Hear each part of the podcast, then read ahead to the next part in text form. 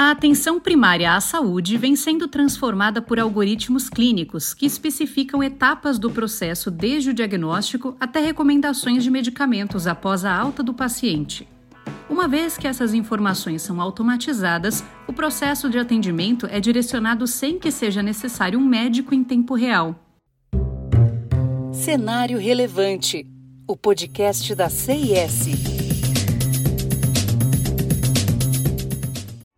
Possível trabalhar com algoritmos clínicos simplificados, como aqueles que indicam se a idade do paciente é adequada ao calendário de vacinação atual, ou complexos, como aqueles que especificam exames e tratamentos para condições crônicas.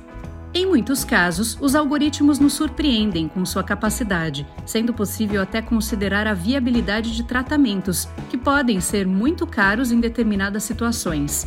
Essa tecnologia aumenta a eficiência operacional e maximiza a qualidade do atendimento.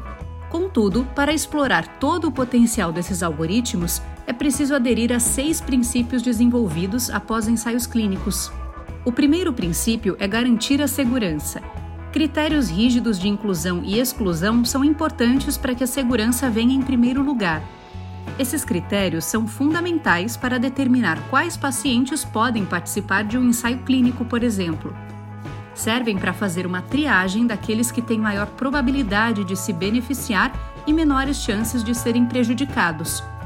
Conforme as evidências se acumulam, torna-se mais seguro incluir uma gama mais ampla de pacientes mais complexos e o escopo do processo automatizado se expande.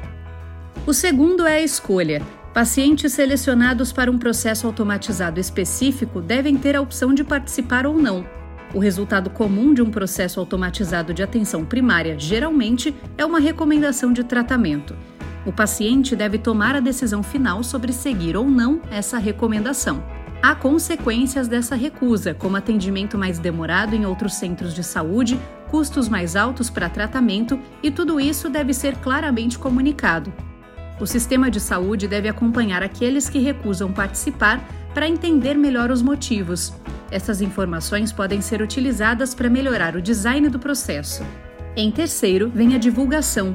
Para facilitar as decisões de pacientes e profissionais da saúde, a natureza automatizada do processo de tomada de decisão deve ser informada a eles. Esses indivíduos precisam estar cientes da lógica e das evidências utilizadas para determinar aquelas recomendações recebidas. O desafio aqui é comunicar fatores complexos, como probabilidades de resultados clínicos e a gravidade dos diagnósticos. Na sequência, temos a personalização.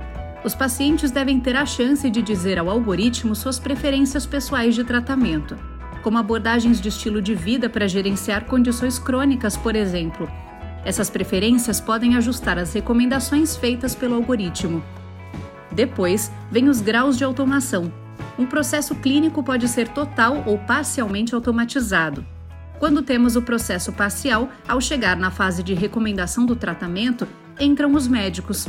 O algoritmo, nesse caso, segue dando suporte ao especialista para a tomada de decisões. Muitos pacientes acreditam que seus casos são únicos e não podem ser atendidos por algoritmos, em algumas situações vistos como inflexíveis. Na realidade, os dados podem gerar um cuidado mais individualizado, uma vez que leva em conta fatores que o médico talvez desconsiderasse.